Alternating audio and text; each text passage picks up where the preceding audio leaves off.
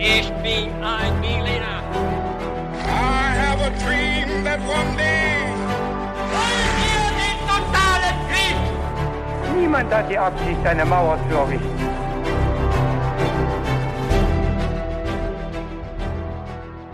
Hi und willkommen zurück zu einer neuen Folge bei His2Go und das wie immer mit mir, Viktor. Und mit David. Und bei His2Go ist es immer so, dass wir uns alle zehn Tage eine Geschichte erzählen und heute ist David dran. Denn es läuft immer so ab, dass wir uns gegenseitig die Geschichte erzählen. Einer weiß natürlich, worum es geht und der andere hat keine Ahnung. Das bin dementsprechend ich heute und ich bin schon ganz gespannt, wohin die Reise gehen wird. Bevor wir damit anfangen mit der Geschichte, haben wir dann immer noch drei knifflige Fragen, die äh, David uns jetzt auch mitgebracht hat. Und mal schauen, wie ich abschneiden werde, wie ihr vielleicht auch abschneiden werdet. Bevor wir aber auch dazu kommen, haben wir immer eine Frage, die wir uns gegenseitig stellen. Und David, diese lautet, was trinkst du heute zum Podcast? Ja, ich trinke heute eine Spezi Energy. Ähm, ich habe gerade schon mal probiert. Es ist ein sehr spezieller Geschmack. Bin gespannt, wie ich damit noch so warm werde jetzt während der Folge. Die wurde uns empfohlen auf Instagram. Vielen Dank für die Getränkeempfehlung. Und was hast du dabei, Viktor? Bei mir, David, gibt's ein Aperol Spritz, weil ich darf zuhören und genießen und bei dem Wetter dachte ich mir, ich gönn mir was. Ja, gute Idee. Aperol Spritz ist irgendwie mediterran, so man sich vielleicht ans Meer, zur Sonne und das ist perfekt, denn genau dorthin werden wir uns jetzt auch begeben, ans Mittelmeer. Oh. Und wir starten unsere Folge mit einem kurzen Prolog. Die große Metropole Karthago stand seit fast drei Jahren unter Belagerung, als der römische Befehlshaber Scipio Aemilianus an einem Tag im Frühling 146 vor unserer Zeitrechnung den finalen Angriff auf die Stadt befahl und auf ihre dem Untergang geweihte Bevölkerung. Die römischen Legionäre griffen über den Hafen an und überraschten die Verteidiger. Sechs Tage lang wüteten die Truppen in der Stadt, die vom Feuer verzehrt wurde. Von den brennenden Häusern fielen Trümmer auf die Straßen, aber auch die Körper der Kinder und der Ältesten. So wurde die Bevölkerung massakriert, bis am siebten Tag eine Delegation Scipio anflehte, die Überlebenden zu verschonen. Und so verließen nur 50.000 überlebende Männer, Frauen und Kinder Karthago, um versklavt zu werden. 700.000 Menschen hatten in der Stadt einst gelebt, die nach 700 Jahren jetzt dem Erdboden gleichgemacht wurde, auf das niemand hier jemals wieder Rom die Stirn bieten könne. Ja, so lief das Ende ab eines jahrhundertelangen Konkurrenzkampfes zwischen den zwei Supermächten ihrer Zeit, Rom und Karthago. Wir wissen alle, dass Rom diesen Kampf am Ende gewinnen konnte, aber dass dabei lange Zeit alles andere als absehbar war, wer gewinnen würde, das ist vielleicht weniger bekannt und das schauen wir uns etwas genauer an, nämlich wie der Anfang dieses Konfliktes eigentlich aussah und wir werden dabei sehen, dass Karthago auch eine Zeit lang die überlegene Macht war. Wir schauen also, wie sich diese Geschichte abgespielt hat, deren Ergebnis ganz Europa und auch noch darüber hinaus eigentlich die ganze Weltgeschichte beeinflusst hat und wie wenig auch gefehlt hat, dafür, dass vielleicht sonst heute Karthago und nicht Rom als ewige Stadt bezeichnet werden würde. Das schauen wir uns heute an, also eine Geschichte vom Aufstieg und Fall Karthagos, der Großmacht im Mittelmeer. Oha. Ein großes Das- Thema. Das in, in einer Dreiviertelstunde. Ich bin gespannt. Vielleicht wird es etwas länger als eine Dreiviertelstunde. okay. Ich versuche, äh, es unter einer Stunde zu halten. Das Ergebnis kennen unsere Zuhörerinnen und Zuhörer ja schon. Ja, David, vor zwei Tagen war ich auf einem ziemlich wilden Geburtstag und zum Glück gab es daneben so einer orangenen Alkohol-Mischgetränk-Bowl, könnte man sagen, noch alkoholfreie Getränke. Und unter anderem gab es da auch einen selbstgemachten Eistee mit frischer Minze, schön zubereitet. Und das hat mich natürlich direkt an unseren Getränkefetisch erinnert in unserem Podcast. Für den ist unser Podcast eben auch bekannt. Und ich glaube, wenn ich darüber nachdenke, haben wir wahrscheinlich sehr, sehr, sehr viele verschiedene Getränke uns mittlerweile genehmigt. Also 150 Folgen, 300 Getränke. Ich komme überhaupt nicht mehr mit. Stimmt, ja. Ja, ist total krass. Und mich würde ja schon mal interessieren, was wir so am häufigsten getrunken haben. Aber na, in letzter Zeit bin ich ja viel mit meinem Rennrad auch unterwegs, wie du ja weißt, an meinem Vintage-Ding. Da schraube ich äh, ja auch relativ viel rum und endlich kann ich damit auch wieder Touren fahren. Und bei der ersten Tour, da hatte ich nur Wasser dabei. Und irgendwie war ich gegen Ende ziemlich platt. Also wirklich, also meine Beine waren dann so schwer. Und dann habe ich mir gedacht, ich muss mir jetzt was Elektrolytehaltiges in die Trinkflasche mischen und hab's mit dem Pulver von Holy probiert. Und das hat echt richtig was gebracht. Also das muss man jetzt echt glauben. Und ähm, das war außerdem noch richtig lecker. Holy Lemon Hydration war das und da ist eben ordentlich Elektrolyte und Mineralstoffe drin und ich glaube, du als Sportler weißt ganz genau, was ich meine. Ich habe dann dummerweise das Pulver auch noch mit meinem Kumpel geteilt. Ich hätte wahrscheinlich eher noch mehr gebraucht. Kann ich verstehen, das ist ähnlich bei mir. Ich hasse es nämlich, dehydriert zu sein. Viele Leute wissen gar nicht, dass sie dehydriert unterwegs sind. Ich sage Stopp, mit der Dehydration. Und zwar egal ob beim Sport oder bei normaler Arbeit. Also ich mache auch gern Fitnessstudio oder Joggen, aber eben auch, wenn ich vorm PC sitze. Wasser ist natürlich wichtig. Es ist aber auch richtig gut, wenn man ein wirklich schmackhaftes Getränk hat. Das eben dann auch, wenn man Sport macht, am besten Elektrolyte zum Beispiel enthält. Aber auch, wenn ich arbeite, finde ich es gut, wenn es schmeckt und ich nicht nur Wasser trinken muss. Und da ist beispielsweise Holy Kiwi Strawberry um einiges besser. Das ist jetzt so mein Lieblingsgeschmack. Ich finde es aber auch ganz cool. Wir beide hatten so ein Starterpaket, die verschiedenen Geschmäcker auszuprobieren. Dann wird es noch weniger langweilig. Und wenn es richtig lange dauert oder richtig intensiv wird, ist es schon echt cool, wenn man was Leckeres und was Fruchtiges, Erfrischendes halt trinken kann. Deswegen ist meine Empfehlung eben hier der Holy Hydration Drink. Die Basis ist dabei dann auch echter Tee. Es sind natürliche Aromen statt künstlichen drin. Das schmeckt man auch. Es ist trotzdem kein Zucker drin, auch kein Taurin beispielsweise, kein Bullshit wie die Leute bei Holy selber sagen. Es ist auch keine versteckte Kalorienbombe, nichts besonders Schweres, sondern es ist genauso leicht wie schmeckt, mit weniger als 20 Kalorien pro Portion. Ideal auch für Sportler wie uns. Und günstig ist das Ganze übrigens auch in jedem Fall. Also wir sagen ungefähr 80 Cent pro 500 Milliliter. Das ist deutlich weniger als herkömmliche Energy Drinks. Und noch besser mit eurem Shaker und mit den 100% recycelbaren Verpackungen entsteht auch ganz wenig Müll dabei. Ja, also probiert es unbedingt aus und das Starter-Set, das wir auch beide schon sehr gut kennen und sehr empfehlen müssen. Das heißt Starter-Set Deluxe und ist wirklich der perfekte Einstieg und dafür bekommt ihr mit uns fünf Euro Rabatt. Also anstatt 49,99 Euro kosten euch 43 Holy Drinks inklusive Shaker gerade einmal 44,99 Euro. Dafür braucht ihr den Code HIS2GO5. Also in unseren Shownotes findet ihr den Link dazu und dann gebt ihr einfach, wie gesagt, HIS2GO5 fünf ein. Alles zusammen und dann bekommt ihr diesen Rabatt.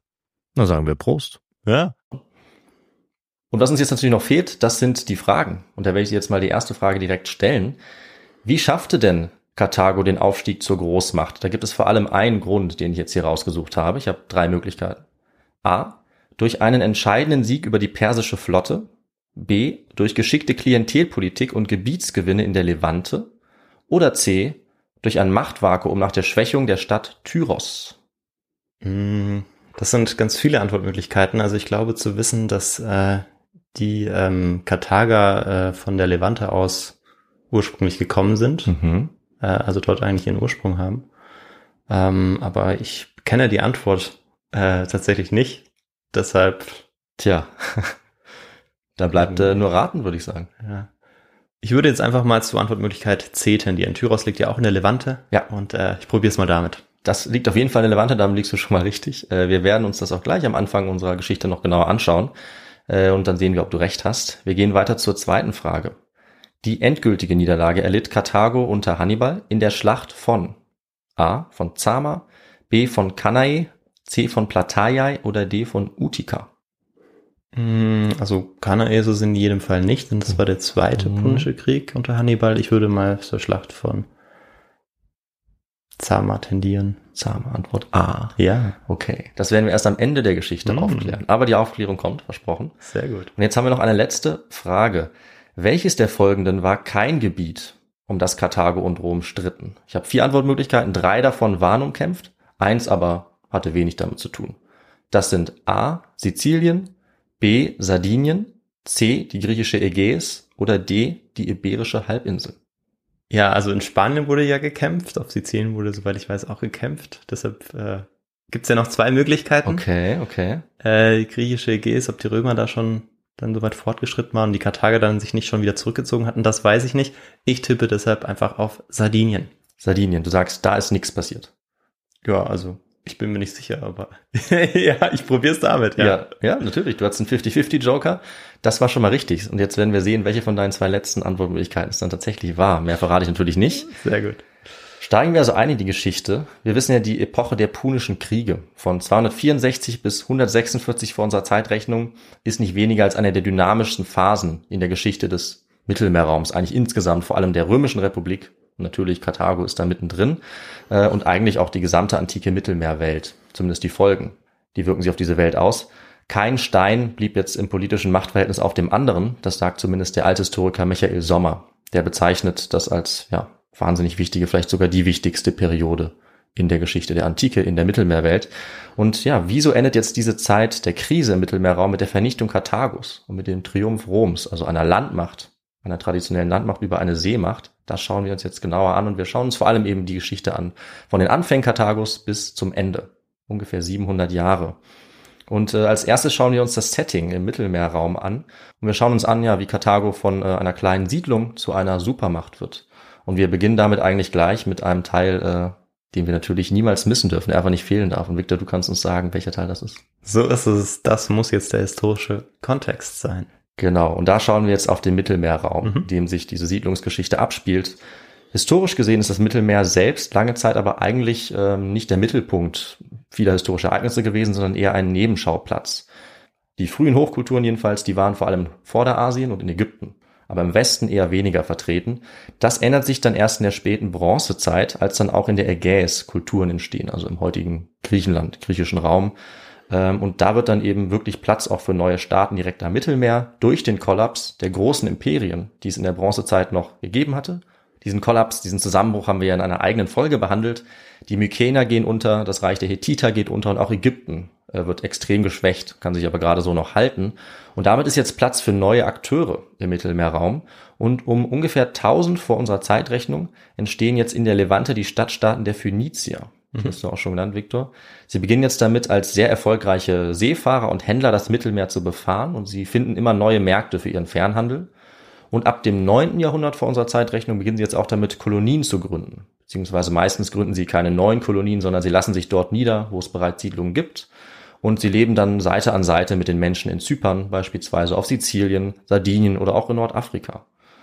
Und die Phönizier sind auf diese Art nicht deshalb expandiert, weil sie zu Hause Landnot hatten und weg mussten, sondern sozusagen im Rahmen des Fernhandels, also um mit weit entfernten Orten im Mittelmeerraum sich zu vernetzen und auf diese Weise große Gewinne zu erzielen. Das war so quasi so ein Nebenprodukt.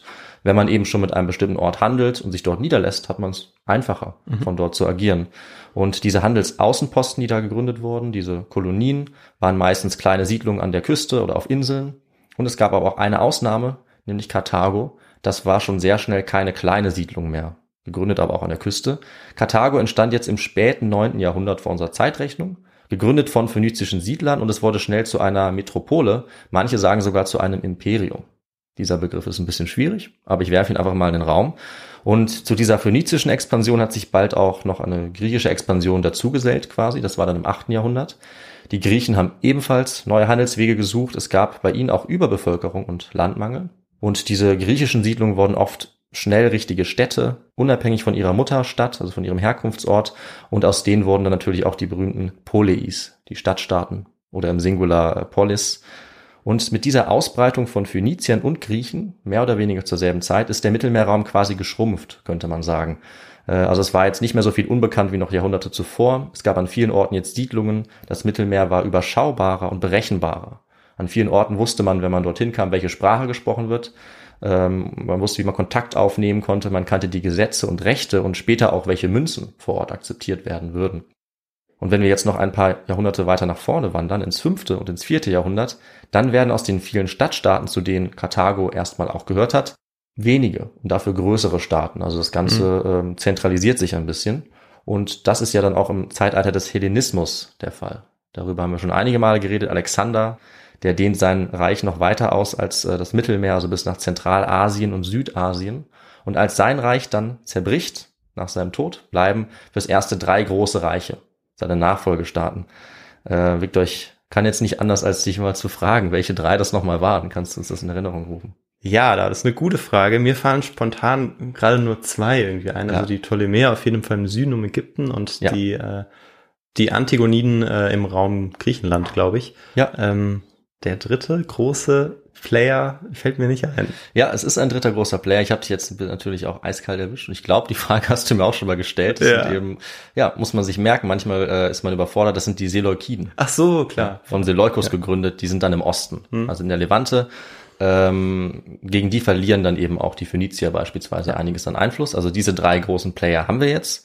Die herrschen jetzt für einige Zeit über das Mittelmeer, äh, nachdem eben das Reich Alexanders äh, zusammengebrochen war. Daneben gibt es noch ein paar mittelgroße Staaten und man merkt vielleicht, wenn man sich jetzt ein bisschen auskennt, wir haben es ja gerade genannt, welchen Bereich diese Reiche vor allem kontrollieren, nämlich eher den Osten, mhm. eher den östlichen Mittelmeerraum.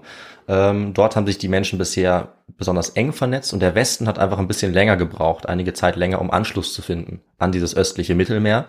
jetzt zieht so ein bisschen der Westen allerdings dann in dieser Zeit auch nach, im Lauf des ersten Jahrtausends vor unserer Zeitrechnung. Und im Westen gibt es lange Zeit zwar keine so mächtigen Reiche, aber es gibt zwei sehr unterschiedliche Städte, die dann bald äh, herausstechen und die tatsächlich große Imperien bilden. Und es ist natürlich klar, welche damit gemeint sind, nämlich die Karthager und das Römische Reich. Rom ist zuerst äh, nur auch ein Stadtstaat, ein relativ kleiner in Mittelitalien. Und in gerade mal 100 Jahren, zwischen 400 und 300 vor unserer Zeitrechnung, wird diese Stadt dann von der regionalen Macht zur Großmacht. Rom ist auch nicht wegzudenken aus dieser Zeit natürlich aus der Region im westlichen Mittelmeer, auch wenn diese Folge jetzt Rom nicht als Fokus haben soll, aber aufgrund des Konflikts mit Karthago ist natürlich Rom der zweite große Player jetzt in dieser Geschichte und auch der Sieger. Das muss ich, glaube ich, jetzt nicht verschweigen, das wissen wir alle.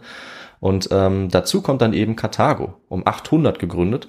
Und auch Karthago steigt auf durch eine günstige Lage am Schnittpunkt wichtiger Handelsrouten. Dank eines fruchtbaren Umlandes auch in Nordafrika wird Karthago dann ebenso wie Rom zur Metropole und sogar noch ein ordentliches Stück früher. Mhm. Also Karthago ist etwas früher dran mit dieser Entwicklung und die schauen wir uns jetzt noch etwas genauer an und gehen jetzt noch mal ganz zurück, auch zu den Anfängen Karthagos. Denn äh, es gibt, ähnlich wie in Rom auch, äh, für die Gründung von Karthago einige Mythen, sogar drei. Ähm, eine richtige Stadt damals, eine große Stadt, brauchte eben auch solche Gründungsmythen. Mhm. Irgendwas hat man sich immer einfallen lassen. Äh, Karthago hatte eben drei. Zwei davon erklären, woher der Name kommt. Karthago bedeutet einfach neue Stadt. Damit war gemeint neues Tyros. Und das deutet auch darauf hin, woher diese Siedler kamen, die Karthago gegründet haben. Und nach diesem Mythos, den es dazu auch gibt, kommen die Karthager ursprünglich aus der phönizischen Stadt Tyros, die es auch wirklich gegeben hat. Tyros war früher eine sehr wichtige, äh, auch sehr frühe Stadt der Phönizier in der Levante, im heutigen Libanon. Victor, du hast uns auch schon ziemlich viel von dieser Stadt erzählt, richtig? Wollte ich, ja, ich habe auf den Moment gewartet, wo ich noch was äh, dazu sagen kann Klar. und Werbung für eine Folge machen kann, wo es um die Belagerung Alexanders geht von Tyros. Ja äh, der da auch mit ordentlich Belagerungsmaschinen ankommt und diese befestigte Stadt äh, in einer spektakulären Schlacht oder Belagerung dann einnimmt. Wenn ihr, ihr diese Folge noch nicht gehört habt, kann ich es auf jeden Fall empfehlen. Ja. Und ja, jetzt gebe ich wieder zurück. Ja, auf jeden Fall. Das ist auch nochmal ein guter Kontext. Deswegen ist gut, dass wir das erwähnen. Ähm, Tyros war eben eine Zeit lang sehr mächtig, hat dann aber an Macht verloren. Und dazu sage ich gleich noch was. Zu diesem Zeitpunkt jetzt aber, also ungefähr um 800, da herrscht der Sage nach dort ein bösartiger Herrscher, Pygmalion. Und seine Schwester Elissa, auch Dido genannt, das ist die Person, die äh, mhm. dann Karthago gründet. Dieser böse Herrscher vertreibt nämlich seine eigene Schwester aus der Stadt. Mhm. Sie muss fliehen und sie landet wo? Natürlich an der afrikanischen Küste, Nordafrika. Und dort kauft sie ein Stück Land und gründet eine Siedlung. Und der Legende nach verkauft ihr der lokale König nur so viel Land, wie von einer einzelnen Ochsenhaut bedeckt werden kann. Also ziemlich wenig. Hm, durchaus. Aber Elissa ist sehr gerissen und sie lässt diese Ochsenhaut in ganz dünne Streifen schneiden. Und mit diesen vielen dünnen Streifen steckt sie dann ein Gebiet ab, was ziemlich groß ist. Und damit überlistet sie sozusagen diesen Herrscher hm. der Sage nach und kann sich jetzt einen großen Bereich abstecken. Und dort wächst dann diese Siedlung an von Phöniziern und Phönizierinnen. Die wächst relativ schnell an. Die Phönizier äh, arrangieren sich mit der Bevölkerung vor Ort und Karthago blüht bald auf. Und das Tolle an diesem Mythos ist, dass auch zumindest grob bestätigt werden kann, äh, dass da einiges dran ist. Also dass tatsächlich wahrscheinlich aus Tyros diese Leute kamen, Karthago dort gegründet haben, ungefähr um 800 ähm, und ja, sie nennen diesen Ort dann Kart Hadasht, was eben wie gesagt neue Stadt bedeutet. Daraus wird dann Karthago, der Name. Dieser Ort liegt am Golf von Tunis und wurde wahrscheinlich auch damals schon ausgewählt aufgrund des Handels. Also es gibt einfach damals einen weitreichenden Handel von Ost nach West und von West nach Ost. Und die Händler lassen sich dann hier eben gerne dauerhaft nieder, um diesen Handel besser kontrollieren zu können, von dort auslaufen zu können, dort so eine Basis zu haben. Und die Lage Karthagos war sogar so außergewöhnlich gut, dass die Stadt bald alle anderen phönizischen Städte übertroffen hat. Das wäre ohne diese Position also wirklich nicht möglich gewesen. Also diese Lage war ja, außergewöhnlich gut gewählt. Vielleicht auch eine Art Zufall oder eine schlaue Entscheidung. Und in der Eisenzeit, in der wir uns jetzt befinden, war der Seehandel, war die Schifffahrt vor allem entlang der Küsten erfolgt. Mhm. Also man konnte noch schwierig nur wenig auf dem offenen Meer fahren. Mit der Nautik, mit der Technik, die es damals gab. Und mit Sicht auf Land war die Navigation einfacher als auf offener See. Und Karthago hat jetzt eben direkt an der Küste gelegen, mit einem sehr wichtigen Hafen, genau an dem Ort, an dem zwei transmediterrane Schifffahrtsrouten aufeinander gestoßen sind. Und damit war Karthago eben perfekt verbunden über diese Seewege, einmal nach Sizilien, nach Sardinien, zum Stiefel von Italien, aber eben auch in den Osten. Und der Handel mit Italien war auch deshalb zu dieser Zeit schon relativ groß, weil jetzt viele griechische Kolonien entstanden waren. Das hatte ich ja kurz angesprochen. Mit denen konnte Karthago jetzt handeln. Und auf diese Weise kamen zum Beispiel dann viele griechische Keramikartikel nach Karthago. Das können wir heute nachweisen. Da buddelt man dann einiges an, an Vasen oder anderer mhm. Keramik aus. Und durch diese kommerzielle Bedeutung, durch diesen Schnittpunkt in verschiedenen Handelsrouten konnte Karthago rasant anwachsen und wurde relativ schnell zur Metropole. Also in wahnsinniger Zeit eigentlich. Die Stadt wurde ausgebaut, es gab ein großes Straßennetz und schon im siebten Jahrhundert dann auch eine Stadtmauer. Und kurz nach 700 vor unserer Zeitrechnung hatte Karthago vermutlich schon an die 30.000 Einwohnerinnen und Einwohner. Das ist wirklich sehr viel. Ja. Also viele Städte im Mittelalter hatten nicht diese Bevölkerungszahl. Und es war zu einer Zeit, wo in Rom noch kaum was los war im Vergleich. Also die mythische Gründung Roms ist ja 753 und es hat eine Weile gedauert, bis Rom dann diese Größe erreicht hat. Und zur Einordnung, das habe ich am Anfang auch kurz gesagt, über 400 Jahre später dann in den Punischen Kriegen hatte Karthago sogar bis zu 700.000 Bewohner. Hm. Also eine sehr, sehr große Stadt. Und wie sah diese riesige Stadt aus, zumindest nach den Verhältnissen der Antike? Das haben einige Grabungen auch mittlerweile ans Licht gebracht. Die haben nämlich ein dicht bebautes Stadtviertel ausgegraben mit großen mehrstöckigen Häusern in einem Stil, wie man sie auch im östlichen Mittelmeer findet. Also da sieht man zum Beispiel auch die Einflüsse aus dem Mutterland sozusagen von den Phöniziern, die Karthago auch übernommen hat. Es gab große Zisternen für die Wasserversorgung. Die Stadt war ziemlich eng angelegt. Die Wege waren ungepflastert und viele Straßen konnte man nur über eine Treppe betreten. Wagen konnten dort gar nicht fahren. Äh, und man sieht auch an einigen ja, Läden oder Geschäften, die ausgegraben wurden, zum Beispiel ein Juweliergeschäft wurde freigelegt, wie der Handel hier floriert hat, mhm. was sich alles für Leute dort angesiedelt haben. Ein ganz entscheidender Ort in Karthago, den wir auf jeden Fall auch erwähnen müssen, ist das sogenannte Tophet. Das war ein Heiligtum, ein äh, Kultort, eine Art offener Platz von einer Mauer umgeben und dieser Tophet oder dieses Tophet ist ja, deshalb so wichtig, weil man sich darüber einige ziemlich skurrile Geschichten erzählt. Und wir müssen uns jetzt anschauen, ob die wahr sind. Und zwar ist es so, dass auf diesem Platz äh, viele steinerne Stelen stehen, mit Symbolen übersät. Und unter diesen Stelen waren Urnen vergraben, die auch ausgegraben wurden von der Archäologie. Und in diesen Urnen waren die verbrannten Überreste von Kleinkindern, meistens männlich und auch Knochen von Tieren. Mm. Und so ein Tophet, den gab es auch in anderen westphönizischen Städten und es ist auch heute nicht ganz klar, wie sie funktioniert haben, was ihre Bedeutung war, aber die Quellen der Antike, die waren sich sehr sicher. Die griechischen und römischen Autoren haben nämlich berichtet, dass die Karthager regelmäßig hunderte Kinder geopfert hätten, um ihnen äh, zu helfen, wenn sie also den, die Hilfe der Götter sich sichern wollten. Zum Beispiel an der Belagerung ist das dann passiert. Und diese Kindsopferung, die wurde immer und immer wieder beschrieben von griechischen Autoren, dann von römischen und auch christliche Autoren haben das übernommen. Und die Frage ist natürlich jetzt, was daran war. Also ob die Karthager wirklich in Notsituationen ihren männlichen Nachwuchs rituell geopfert haben oder ob das antike Propaganda war, was auch nicht gerade selten ist mhm. in der antiken Geschichtsschreibung, um die Karthager eben später dann in ein schlechtes Licht zu rücken. Nachdem es ja diese Konflikte gab, hatte man ja einige Gründe nach den Kriegen, die Karthager schlecht darzustellen, auch um zu begründen, warum sie besiegt werden sollten, besiegt werden mussten vielleicht. Und der Name eigentlich Tophet ist ein westsemitisches Wort, es stammt aus keiner karthagischen Quelle, sondern aus dem Alten Testament. Dort wurde auch schon beschrieben, wie die Kanaaniter ihre Kinder opfern. Und tatsächlich wurden auch im Nahen Osten viele solcher Kultplätze auf Anhöhen errichtet. In der Levante gab es also auch schon solche Kindsopfer. Und wir können deswegen davon ausgehen, dass diese rituelle Praktik der Kindsopferung sich nach Nordafrika weiter ausgebreitet hat. Mit den Phöniziern. Und die Beweise sind tatsächlich ziemlich eindeutig. Es gibt einige solcher Tophetim, das ist der Plural, und unter deren Böden gibt es immer wieder Überreste von Kleinkindern in großer Zahl. Vor allem eben in Karthago.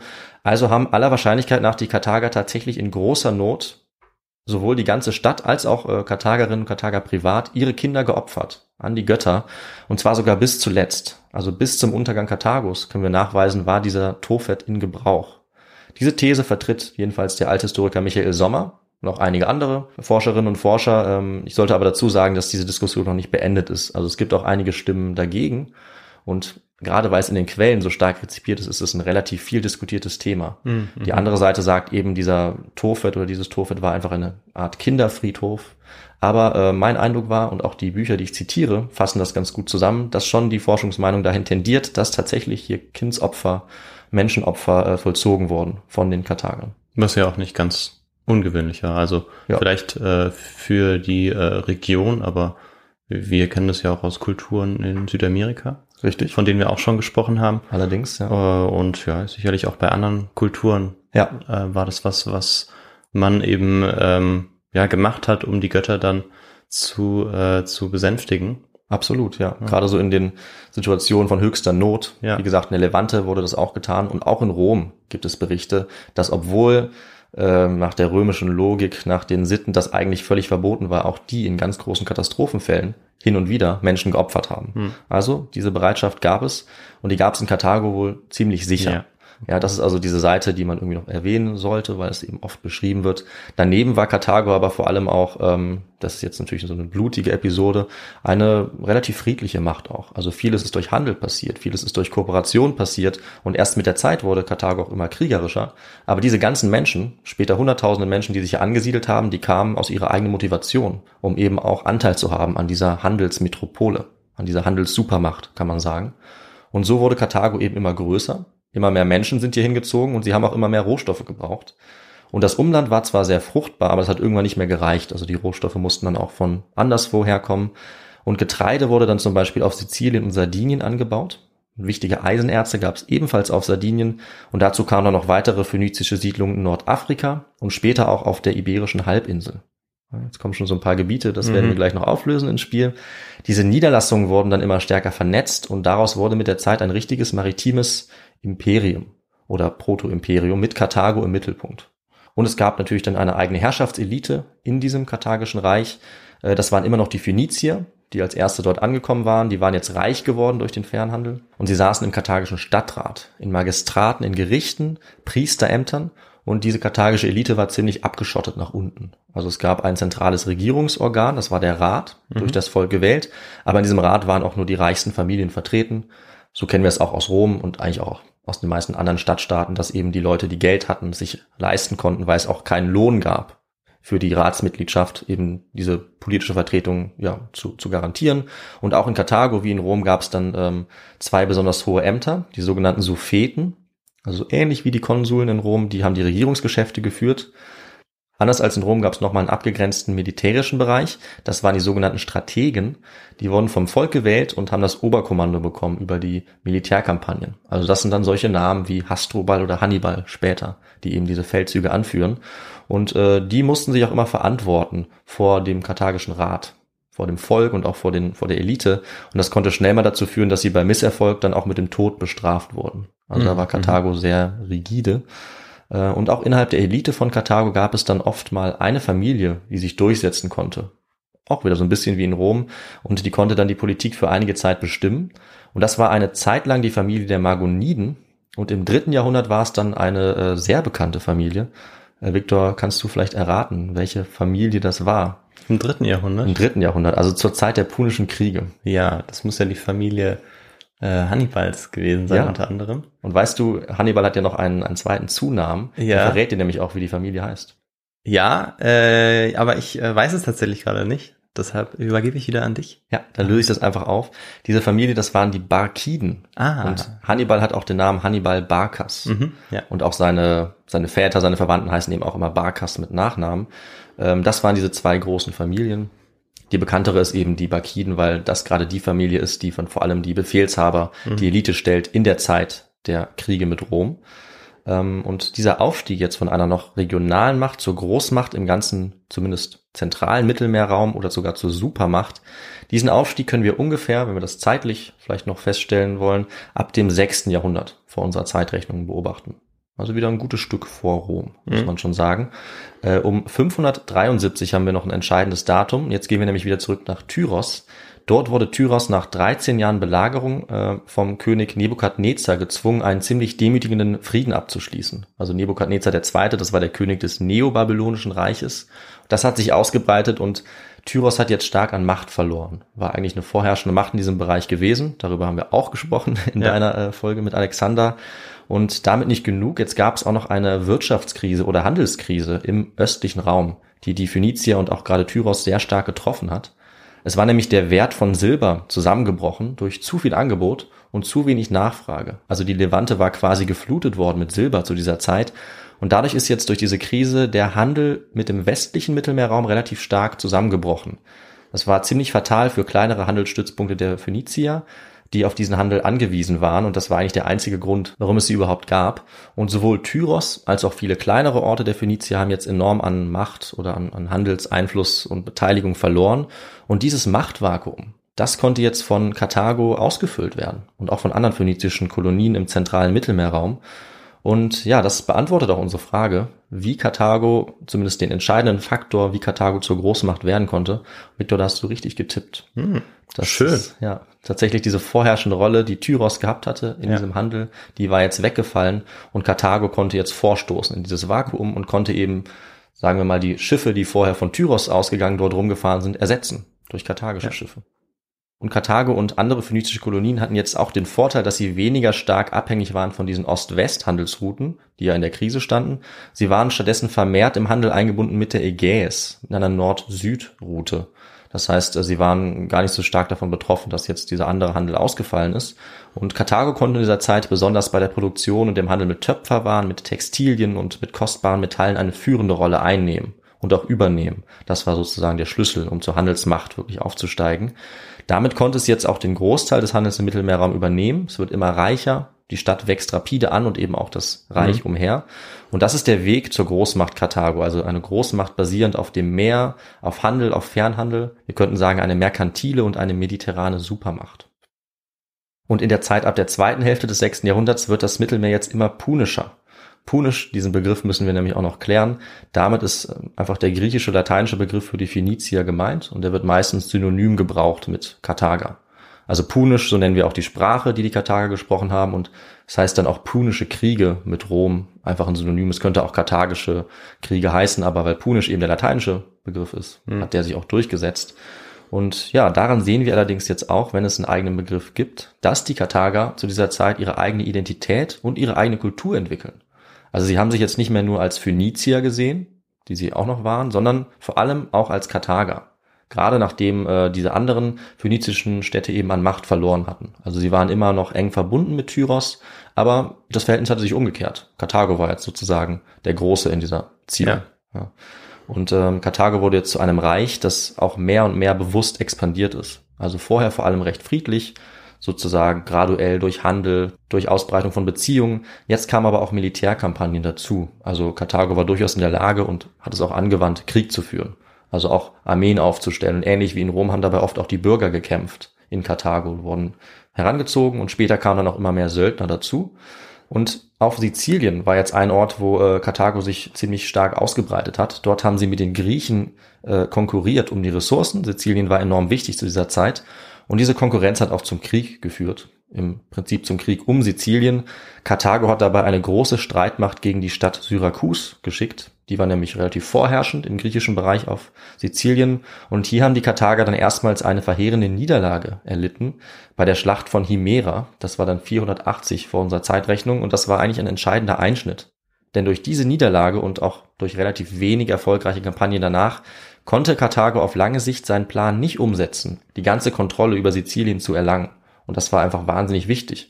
Also heute denken wir nicht so oft über Sizilien nach, aber es liegt eben zwischen Europa und Afrika und ist sozusagen die Schwelle auch, um nach Italien zu gelangen. Ja, direkt, ja. Deswegen war Sizilien auch aufgrund der Rohstoffe wahnsinnig wichtig damals. Und wenn Karthago es geschafft hätte, diese Kontrolle zu erlangen, wer weiß, dann hätten sie vielleicht auch in Italien konkurrieren können mit anderen Mächten, die jetzt gerade aufstreben waren, zum Beispiel auch mit Rom, das zu dieser Zeit noch äh, eher eine regionale Macht war und das noch gar nicht in der Lage war, da jetzt zu konkurrieren mit Karthago, aber das sollte sich bald ändern.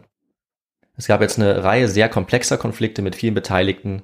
Sizilien ist dabei mehr oder weniger ausgeblutet und die Karthager konnten sich aber immer nur im Westen und vielleicht noch in der Mitte dieser Insel halten. Und sie haben es mit Syrakus auch dabei mit eigentlich einer weiteren Großmacht aufgenommen im vierten Jahrhundert vor unserer Zeitrechnung. Syrakus war eigentlich fast auf Augenhöhe mit Karthago und ja, man kann sagen, dass es schon eine Art Vorgeschmack war auf das Kräfteringen der zwei Supermächte dann später. Rom und Karthago, was das noch übertreffen sollte an der Ausdehnung, an den Zehntausenden Menschen, die in den Krieg geführt wurden.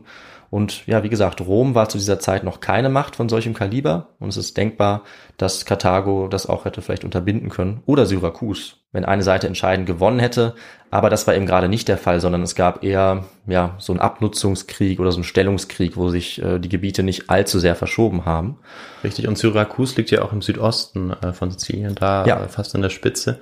Und sozusagen ist die Osthälfte eben ähm, wahrscheinlich eben Syrakus, die Macht Syrakus war und so, dass dann Ja, Syrakus eben als Puffer dann möglicherweise auch zwischen Rom und den Karthager lag.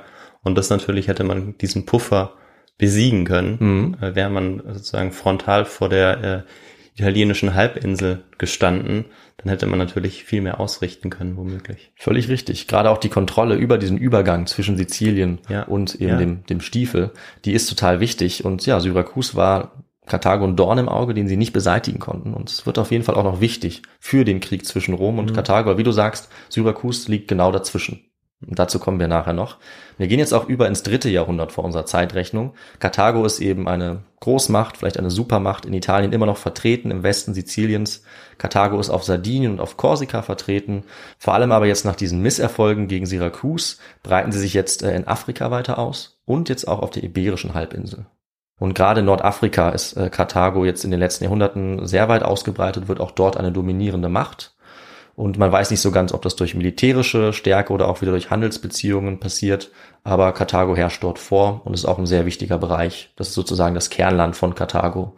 Die Seite, wo sie auch eine Landmacht sind, bevor es dann eben zum, zum Seehandel übergeht. Und zu dieser Zeit erwacht jetzt aber auch die Wölfin, wenn man so will. Also Rom, die Wölfin, äh, wird jetzt immer stärker. Im zentralen Mittelmeer wurde jetzt der Status als vorherrschende Macht nach Syrakus eben von neuer Seite, von römischer Seite herausgefordert. Also Karthago hatte jetzt einen neuen Gegner, der langsam heranwuchs. Und während Karthago auf Sizilien zähe und verlustreiche Kriege geführt hat, dehnt sich jetzt der römische Herrschaftsbereich in Italien immer weiter aus. Rom war bereits eine aufstrebende Macht auf dem Land, wurde jetzt zur vorherrschenden Landmacht eigentlich in dieser Region und Karthago war daneben die vorherrschende Seemacht. Also beide hatten sozusagen die Kontrolle über einen Bereich, den die andere Seite nicht wirklich anfechten konnte. Und vor allem während des Krieges dann mit dem griechischen König Pyrrhos dem Ersten, auch so eine bekannte historische Figur, konnte Rom jetzt große Gewinne machen. Also dieser Pyrrhos hat sowohl gegen Rom Krieg geführt als auch gegen Karthago.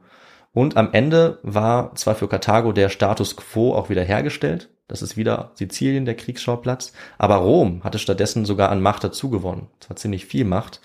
Denn Pyrrhos war zwar ein genialer Stratege und hatte wichtige Schlachten gewonnen, aber der sogenannte Pyrrhos-Sieg, diesen Begriff gibt's ja noch heute, der war so verlustreich, dass trotz gewonnener Schlachten der Krieg verloren ging. Und das zum Vorteil Roms. Also Rom hat da enorm profitiert und Rom hatte jetzt etwas später und eben auf dem Land vor allem eine ebenso beeindruckende Expansion hingelegt wie Karthago. Also von einem kleinen Stadtstaat innerhalb von ungefähr 100 Jahren ganz Italien erobert.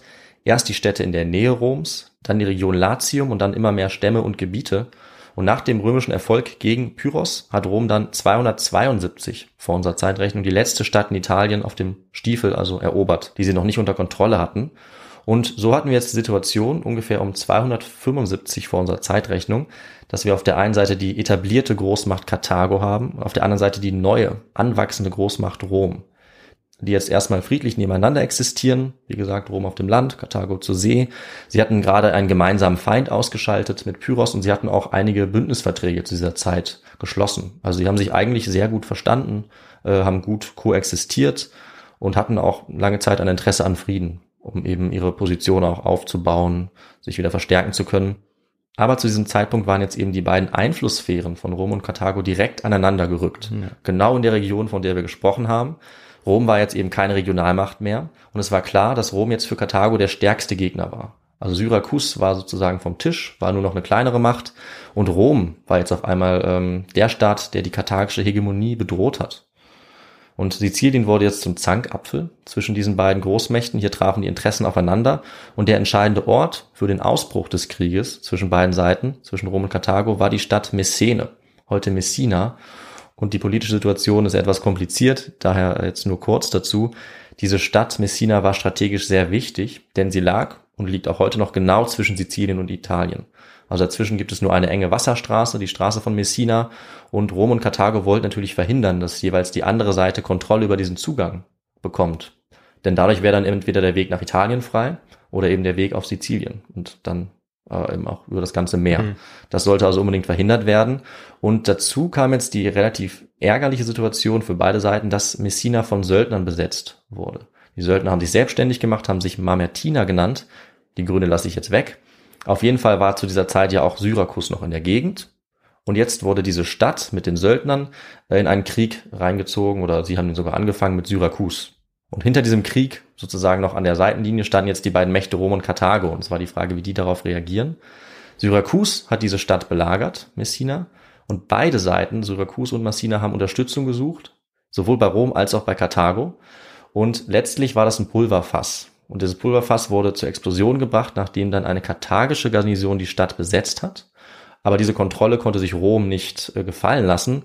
Und Rom ist dann letztlich militärisch gegen die Stadt vorgegangen, gegen Syrakus, die das belagert haben, und aber auch gegen die karthagischen Truppen dort vor Ort. Und damit hat erstmals eine römische Legion Sizilien betreten. Im Jahr 264 war das. Und damit war der Casus Belli gegeben, der Kriegsgrund. Rom hat Karthago dort angegriffen und jetzt folgte ein sehr langer, ein 20-jähriger Krieg, vorrangig um Sizilien. Und in diesem Kriegsverlauf ist aber relativ äh, schnell klar geworden, dass Rom äh, die Oberhand gewinnen sollte. Und bemerkenswert ist dabei vor allem, wie schnell Rom es geschafft hat, die Karthager auf ihrem eigenen, ureigenen Element zu übertreffen. Nicht nur auszugleichen, sondern sogar zu übertreffen, nämlich auf dem Meer. Zu Beginn des Krieges war Karthago noch die klar vorherrschende Macht auf dem Meer, und um das zu ändern, brauchte Rom jetzt schnell eine Hochseeflotte die es mit Karthago aufnehmen konnte. Also beschloss der römische Senat in dieser Situation ein gigantisches Flottenbauprogramm und dafür waren natürlich auch die besten Schiffe dieser Zeit nötig. Und was denkst du, äh, Viktor, von wo das Know-how für diese Schiffe jetzt kam, was die Römer eigentlich nicht hatten? Also wo haben sie sich äh, informiert, wie sie die besten Schiffe bauen konnten? Naja, ich würde mal sagen, von den Karthagern selbst, beziehungsweise Spione.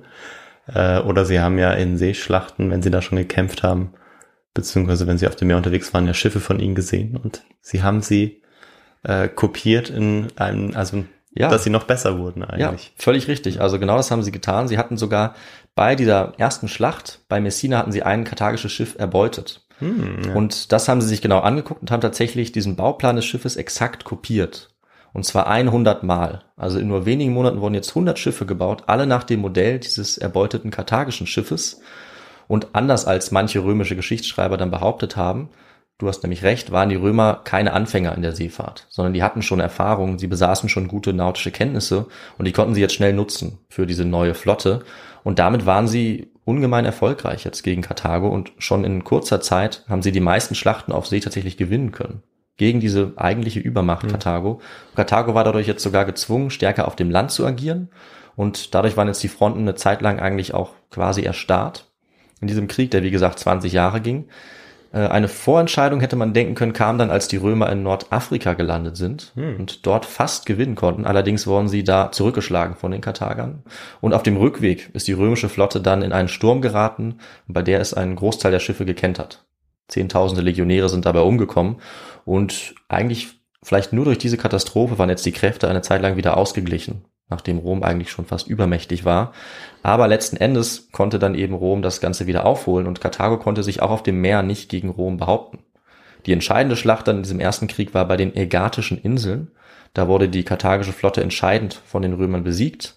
Sie war ihnen auch schon zu diesem Zeitpunkt unterlegen an Qualität und an Quantität. Und Karthago haben dann einfach die Ressourcen gefehlt, um noch weiter Krieg führen zu können. Und hier zeigt sich auch schon, wie auch in den späteren Kriegen, dass Rom auf lange Sicht besser aufgestellt war, also besser organisiert, besser strukturiert, auf gesellschaftlicher, auch auf staatlicher Ebene. Das liegt vermutlich vor allem daran, dass diese italienische Wehrgemeinschaft, aus der Rom entstand, also mit den römischen Bundesgenossen, mit den Bürgern, dass sie einfach die besseren Ressourcen geboten haben im Kriegsfall.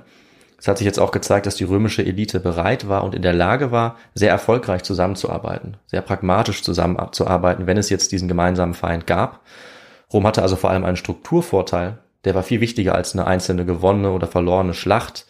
Und das sieht man dann vor allem auch im Zweiten Punischen Krieg sehr gut. Also politisch, militärisch und auch mental waren die mhm. Römer aufgrund ihrer Struktur überlegen. Ja, das ist ein ganz wichtiges Merkmal. Also dieser Pragmatismus dafür ja. Äh, ist ja dann auch in dieser Phase beziehungsweise allgemein Rom sehr bekannt. Also wie äh, gut sie organisiert waren, mhm. strukturiert mhm. waren und wie sie sich nach Niederlagen auch immer wieder ähm, ja immer wieder aufgestanden sind, um sich dann erneut widersetzen zu können bei Gefahren. Ja, das sieht man vor allem im Zweiten Punischen Krieg, zu dem wir auch kurz noch kommen gleich. Äh, aber genau, also um es auf den Punkt zu bringen, der römische Staat war eine Wehrgemeinschaft von römischen Bürgern und Bundesgenossen, deren Daseinszweck der Krieg war. So bringt das ein Historiker ganz gut auf den mhm. Punkt. Also auch mhm. die römische Elite vor allem war auf diesen Krieg ausgerichtet. Die gewann durch Krieg an Ansehen und Einfluss. Und damit konnte Karthago als maritimes Imperium auf Dauer nicht mithalten. Also vom kleinsten bis zum größten äh, Organisationspunkt war Rom äh, zu dieser Zeit quasi uneinholbar eigentlich fast schon. Ganz klar ist es natürlich nicht, denn Karthago hatte noch einige Möglichkeiten, wie wir im Zweiten Punischen Krieg mhm. sehen werden. Aber in diesem ersten Punischen Krieg war Karthago jetzt gezwungen, um Frieden zu verhandeln. So ging dieser erste Punische Krieg zu Ende im Jahr 241 vor unserer Zeitrechnung. Und Karthago hatte jetzt große Verluste zu ertragen natürlich. Also es musste einmal eine hohe Summe Reparationskosten zahlen und ganz entscheidend, Sizilien ging verloren. Dieser wichtige Punkt, dieser wichtige Zankapfel, Sizilien wurde jetzt zur römischen Provinz.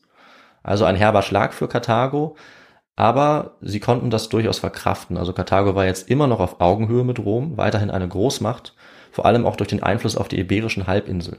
Da konnte jetzt Karthago expandieren und diesen Verlust Siziliens eigentlich recht gut ausgleichen.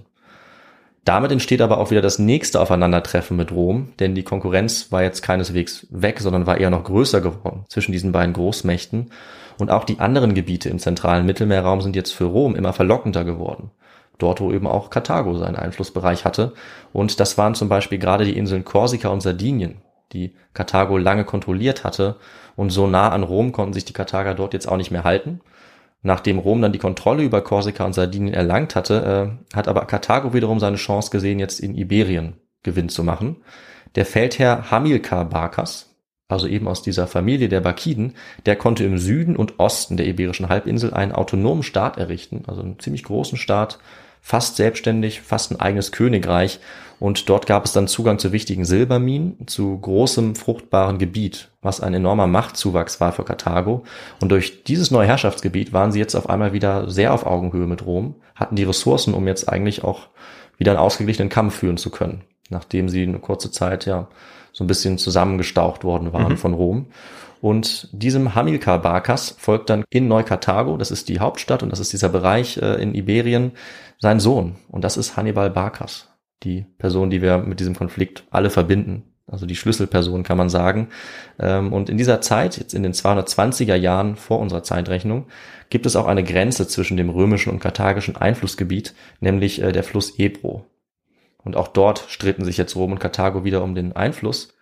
Und ja, damit haben wir jetzt eigentlich auch alle Gebiete für die weitere von unseren Fragen abgehakt. Äh, du hast die erste Frage richtig geantwortet, hier lagst du jetzt leider knapp daneben. Es war nämlich Griechenland tatsächlich, wo Rom und Karthago nicht aufeinander trafen, aber eben auch hier in Iberien, auf Sizilien und auch auf den anderen Inseln äh, Sardinien. Dort waren diese Einflusssphären immer sehr stark aneinander und dort entstand diese Konkurrenz, die zum Krieg geführt hat. Ja, ja, ich habe es mir dann auch fast gedacht, weil äh, dieses Gebiet liegt ja auch ähm, am weitesten weg vom Kerngebiet Karthago ja. im Nordosten. Ja, Griechenland. Äh, ne? Genau, und ja, deshalb wäre es eigentlich naheliegend gewesen. Ich habe es mit Sardinien probiert, lag ja. dann eben. Ja, es war knapp. Äh, aber so ist es. Ja, und es gab ja auch, also Einfluss gab es durchaus. Es gab Handel ja. äh, von Karthago mit der griechischen Ägäis. Es gab dort auch phönizische Siedlungen, aber äh, vor Ort mhm. als, als Macht, da waren sie eben nicht vertreten, sondern in diesen anderen Gebieten.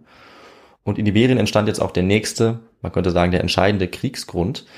Südlich dieses Grenzflusses, nämlich zwischen Rom und Karthago, da lag die Stadt Saguntum. Und mit der hat sich Rom zu dieser Zeit verbündet, mhm. vielleicht auch aus Kalkül, eben ja. um ja sozusagen einen Brückenkopf zu haben gegen Karthago. Und auch hier war die Stadt wieder sehr wichtig von strategischer Seite her. Beide Mächte hatten ein Interesse daran und im Jahr 219 war es jetzt die karthagische Seite, die sozusagen die Initiative ergriffen hat und Hannibal Barkas hat die Stadt angegriffen mit seiner Armee, er hat sie erobert und das haben die Römer als Kriegsgrund gesehen und ein Jahr später, 218, hat daraufhin Rom Karthago den Krieg erklärt. Das war jetzt der Ausbruch des noch wichtigeren Zweiten Punischen Krieges. Eigentlich einer der wichtigsten antiken Kriege überhaupt. Kann man fast gar nicht, äh, ja. je nachdem, auf welchem Ausmaß das jetzt betrachtet, was danach alles passiert, kann man den fast gar nicht als wichtig genug einschätzen. Denn am Ende dieses Krieges, das ist ja bekannt, ist Rom die Hegemonialmacht im zentralen Mittelmeer und Karthago ist als Großmacht ausgeschaltet. Dieser Punische Krieg, dieser zweite Punische Krieg ist auch bestens erforscht und bekannt, deswegen gehen wir jetzt nur kurz darauf ein. Äh, wir könnten nämlich eigentlich zu jeder Schlacht in diesem Krieg eine eigene Folge machen. Ja, und zu dem so, Krieg sowieso. So deswegen ganz kurz, die heiße Phase beginnt mit einem der bekanntesten Ereignisse überhaupt, mit dem berühmten Marsch Hannibals über die Alpen mitsamt 37 Kriegselefanten, von denen wohl auch ein paar überleben und in Italien ankommen. Wie viele wissen wir nicht genau damit auch 20.000 Soldaten. Und Hannibal ist jetzt in Italien vor der Haustür der Römer gelandet. Und in der nächsten Zeit, kurz und knapp gesagt, gewinnt er eine wichtige Schlacht nach der anderen. Also die Römer werden ein ums andere Mal vernichtend geschlagen. Am bedeutendsten wohl bei der Schlacht von Cannae. die ich auch in eine unserer Antwortmöglichkeiten reingemogelt hatte. Dort gewinnen aber eben die Karthager ganz vernichtend. Also zehntausende Legionäre werden eingekesselt von Hannibal in einer genialen Strategie und werden niedergemetzelt. Und Hannibal war aber nicht nur ein genialer Militärstratege, sondern er war auch diplomatisch äh, relativ geschickt. Er ist jetzt nämlich so vorgegangen, dass er versucht hat, die römischen Bundesgenossen, die wichtigen Städte auf seine Seite zu bringen, um damit Rom auch den Rückhalt in Italien äh, langsam abzuknöpfen streitig zu machen. Und damit ist er auch einige Zeit erfolgreich. Also einige Verbündete Roms laufen zu ihm über, geben ihm auch Truppen. Allerdings schafft er es nie, damit die Kontrolle über ganz Italien zu erlangen. Und vor allem schafft er es nicht, Rom einzunehmen. Er versucht es sogar auch gar nicht. Und das mhm. liegt wieder auch daran, was wir schon besprochen haben, dass nämlich Rom in seiner Struktur in der Lage ist, jede dieser verheerenden Niederlagen wieder auszugleichen, wieder neue Legionen aufzustellen und der römische Staat ist enorm widerstandsfähig, so dass er sich äh, von jeder auch noch so verheerenden Niederlage wiederholen kann. Und dabei ist auch vor allem die römische Strategie erfolgreich, äh, Hannibals Armeen eher zu vermeiden und durch Versorgungsmängel und durch kleinere Gefechte zu schwächen, so dass er sich auf Dauer nicht in Italien halten kann. Also das ist die Strategie, mit der Rom auch fährt, immer wieder unterbrochen von großen Versuchen, eine Schlacht zu gewinnen, die immer krachend scheitern. Aber diese Strategie der Abnutzung, die ist auf lange Sicht auch erfolgreich gegen Hannibal. Er zieht jahrelang durch das römische Gebiet, aber kann den letzten entscheidenden Sieg einfach nicht erringen. Rom ist natürlich in dieser Zeit so kurz vor der großen Niederlage wie kaum jemals zuvor und auch für lange Zeit danach nicht mehr. Es entsteht eigentlich eine Art römisches Trauma in dieser Zeit, ein Hass auch auf die Karthager, dass sie eben Rom so lange vor der eigenen Haustür bedrohen konnten und eigentlich nach Lust und Laune dort das Gebiet verwüsten und umherziehen konnten. Und letztlich fällt aber die Entscheidung dann äh, nicht in Rom, sondern äh, woanders. Victor, wo fällt die Entscheidung?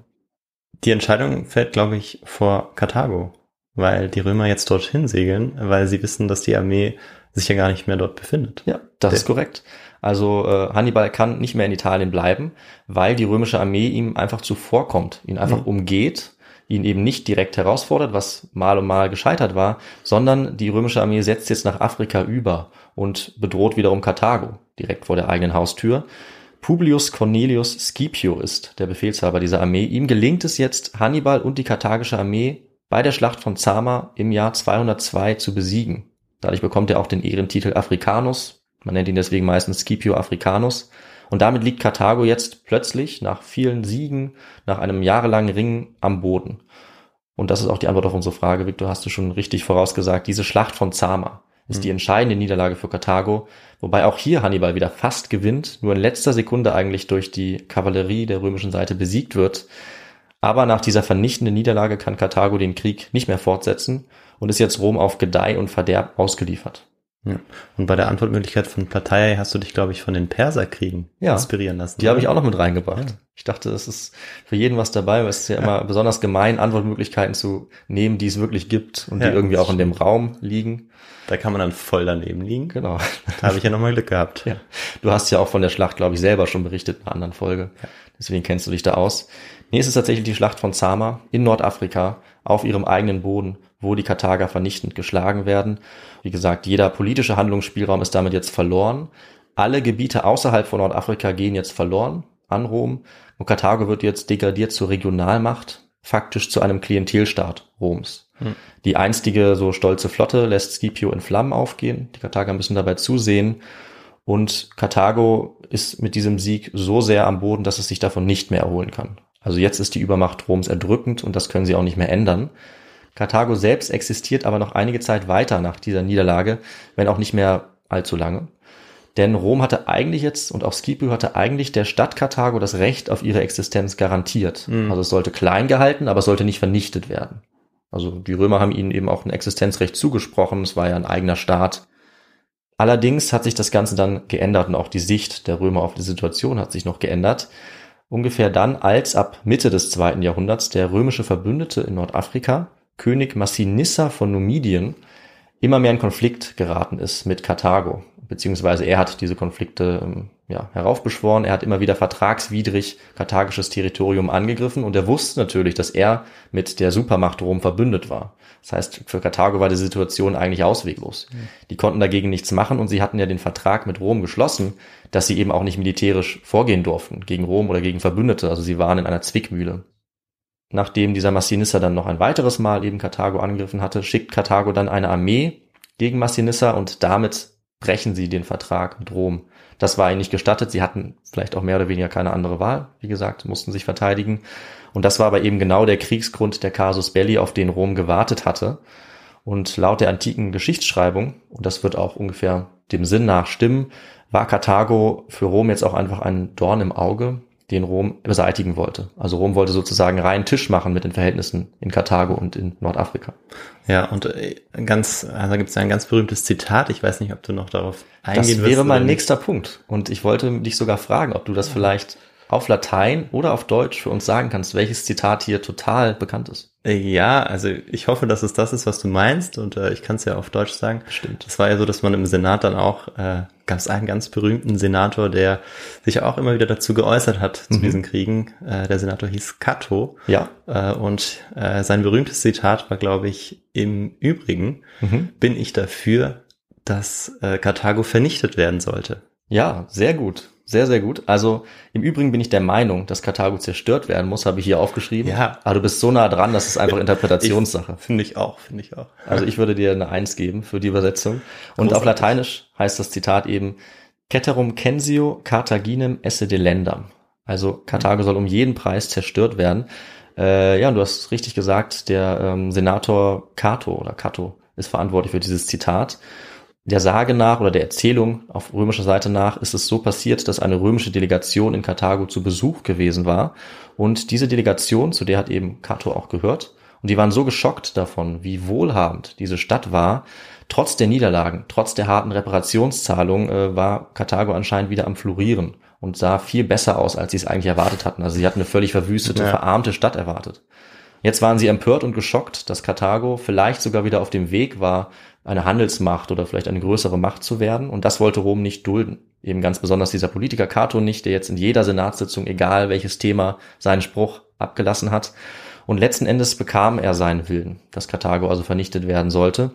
Und Rom hat Karthago eben den Krieg erklärt. Dieser Grund war, wie gesagt, der Konflikt mit den Numidiern. Und das ist der dritte und letzte punische Krieg, zu dem wir jetzt kommen, wobei von einem Krieg eigentlich kaum die Rede sein kann. Es war eine relativ kurze militärische Kampagne.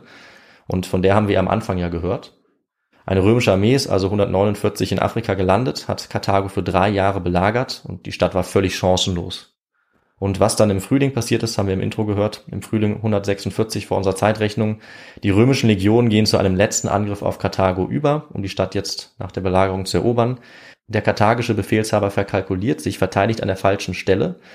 Die Römer gelangen über den berühmten karthagischen Militärhafen in die Stadt. Das ist so ein bisschen das Wahrzeichen Karthagos, so ein runder, sehr sehenswerter äh, angelegter Hafen, in dem Schiffe anlegen können. Das sieht man ganz oft auf Darstellungen Karthagos.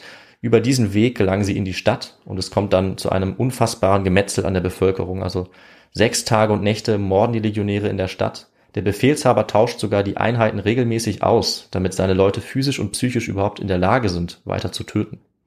Karthago wird jetzt völlig zerstört und niedergebrannt. Von den einst 700.000 Menschen der Stadt überleben nur 50.000. Sie werden versklavt. Und damit enden 700 Jahre karthagischer Geschichte in einem riesigen Gemetzel. Und mit dem Blutbad enden, wie gesagt, über 100 Jahre des Krieges oder der Kriege zwischen zwei Großmächten. Manche sprechen von Supermächten oder Proto-Imperien. Und nachdem es aber lange Zeit, wie wir gehört haben, nicht absehbar war, welche Seite als Sieger daraus hervorgeht, und wer weiß, was in der Geschichte weiter hätte passieren können, wenn Karthago einen dieser Kriege gewonnen hätte, bleibt jetzt am Ende dann doch Rom als die Hegemonialmacht übrig, erst im zentralen Mittelmeerraum und schon bald im ganzen Mittelmeer und fast der ganzen bekannten Welt, also als eine Weltmacht. Ja, und mit diesem Schlusswort sind wir am Ende der Folge angelangt. Wir haben ja jetzt äh, sehr knapp diese punischen Kriege äh, zum Thema gemacht und haben eben dabei den Aufstieg und Fall von Karthago nachvollziehen können. Es gibt dann wieder neue Siedlungen, auch wenn der Legende nach Salz eingestreut wird in diese Gebiete von Karthago. Einige Zeit später siedeln sich da wieder äh, neue Leute an und auch heute gibt es dort eben die Stadt Tunis. Äh, aber für den Staat, für die Supermacht Karthago und für den Staat der Phönizier ist jetzt die Geschichte zu Ende. Ja, vielen Dank, David, äh, für diesen wichtigen Moment aus der Geschichte, beziehungsweise eigentlich nicht Moment, sondern die Beschreibung über äh, diese Kultur und das Volk. Ja, 700 Jahre. Ja, äh, 700 Jahre in äh, knappen 50 Minuten, wobei ich weiß jetzt gar nicht, ich habe nicht auf die Uhr geschaut, wie lang, aber ich finde, du hast das ähm, toll aufgezogen und vor allem die Vorgeschichte Ähm, also diesen ganzen Kontext, Ja. äh, den du sehr ausführlich beschrieben hast, da konnte man sich dann auch gut reinfühlen, wie denn die Zustände waren und wie Karthago wirklich eine Macht war, die in jeder Hinsicht, wirtschaftlich, politisch, militärisch, ähm, ja eigentlich erst eine Übermacht war und später dann auch lange mit Rom mithalten konnte, Mhm. auch wenn es immer wieder äh, zu Abweichungen kam. Und ähm, wie es dann letztendlich zu Ende ging, äh, wie es wahrscheinlich auch die meisten wissen, du hast es dann sehr kurz gehalten, was ich auch gut fand, weil das sind Episoden, die kann man sich vielleicht auch in anderen Podcasts Ja. oder über andere Formate noch anlesen, anhören, wenn es einen interessiert. Und du hast dann auch sicherlich noch äh, Literaturempfehlungen dazu. Absolut. Und zu denen würde ich jetzt direkt überleiten. Wie Ja. sieht es denn da so aus? Was kannst du da empfehlen? Es gibt äh, natürlich wahnsinnig viel Literatur, man muss sich irgendwie entscheiden. Ich brauchte irgendwie Überblickswerke, die das Ganze einordnen äh, in die Geschichte der Antike insgesamt. Und es gibt, finde ich, zwei Autoren, die das sehr gut machen, die beide auch renommierte Althistoriker Mhm. sind, Experten auf dem Gebiet. Der eine ist äh, der Althistoriker Michael Sommer. Sein Buch heißt Schwarze Tage, Roms Kriege gegen Karthago. Aber er geht nicht nur auf die Kriege ein, sondern auch auf die Vorgeschichte. Sehr gut, das ist ganz aktuell, das Buch. Wollte ich gerade sagen, genau. Das habe ich auch schon äh, in Buchhandlungen häufig Mhm. gesehen. Und äh, ja, vielleicht lege ich es mir doch zu oder Ja. werf mal einen Blick rein. Ja. Ähm, gut zu wissen, dass Ja. du das jetzt dafür benutzt hast. Ich habe es mir besorgt und es war sehr gut äh, umschrieben. Es, der Kontext war super eingearbeitet, also man kann es gut verstehen. Es ist sehr detailliert. Äh, man erfährt alles, was man braucht. Äh, man könnte auch das zweite Buch nehmen, das ist allerdings auf Englisch. Auch wieder ein sehr bekannter Historiker zu diesem Thema. Richard Miles hat es geschrieben. Er nennt es Carthage must be destroyed. Also hat sogar das Zitat als Titel gewählt. Das ist von 2010. Das sind äh, die besten Bücher, die ich jetzt gefunden habe bei meiner Recherche. Die kann ich beide empfehlen. Und es gibt noch wahnsinnig viele andere Bücher, die dazu geschrieben wurden. Also Ja. ja, da kann man sich eigentlich nicht satt lesen. Ich würde mit diesen zwei Büchern jetzt mal starten.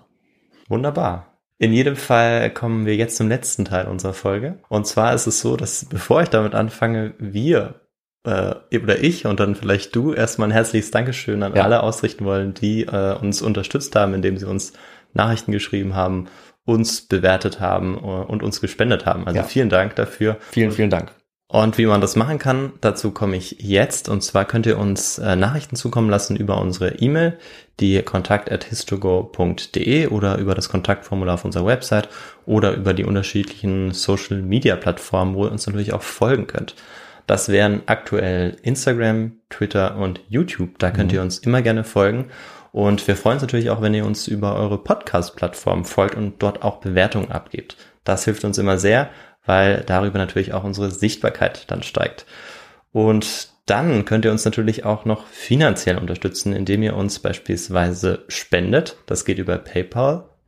Das geht über PayPal oder äh, per Banküberweisung oder indem ihr euch ein bisschen Merch zulegt. Also so ein T-Shirt, eine Tasse.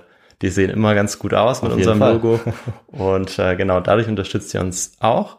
Und wenn ihr das tut, dann kommt ihr natürlich auch auf unsere berühmte Hall of Fame auf unserer Website. Und jetzt bin ich, glaube ich, am Ende angelangt. Ja. In zehn Tagen gibt es die nächste Folge. Ich weiß schon, wohin die Reise geht. Ihr noch nicht. Du auch noch nicht, Nee, ich habe keine Ahnung. Und ich werde es dir auch nicht verraten. Und ja, dann bleibt weiterhin alle gesund und bis in zehn Tagen. Tschüss. Bis dann. Ciao.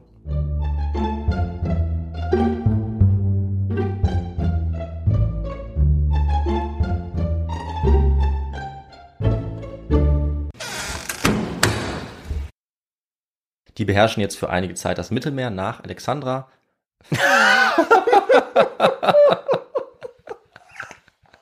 Das ist schwierige Namen, Alexandra. Also beschloss der römische Salat. der römische Salat. Na klar, der römische Salat. Ich bin lost. Ja, ist gut. Die Alexandra wird nicht mehr immer drauf. Nee. Ever catch yourself eating the same flavorless dinner three days in a row? Dreaming of something better? Well, HelloFresh is your guilt-free dream come true, baby. It's me, Kiki Palmer. Let's wake up those taste buds with hot, juicy pecan-crusted chicken or garlic butter shrimp scampi. Mm. Hello Fresh. Stop dreaming of all the delicious possibilities and dig in at HelloFresh.com. Let's get this dinner party started. Planning for your next trip? Elevate your travel style with Quince. Quince has all the jet setting essentials you'll want for your next getaway, like European linen, premium luggage options, buttery soft Italian leather bags, and so much more. And is all priced at 50 to 80% less than similar brands. Plus, Quince only works with factories that use safe and ethical manufacturing practices. Pack your bags with high-quality essentials you'll be wearing for vacations to come with Quince. Go to quince.com/pack for free shipping and 365-day returns. Imagine the softest sheets you've ever felt. Now imagine them getting even softer over time. That's what you'll feel with Bowl and Branch's organic cotton sheets. In a recent customer survey, 96% replied that Bowl and Branch sheets get softer with every wash. Start getting your best night's sleep in these sheets that get softer and softer for years to come. Try their sheets with a 30-night guarantee. Plus, get 15% off your first order at bowlandbranch.com. Code BUTTERY. Exclusions apply. See site for details.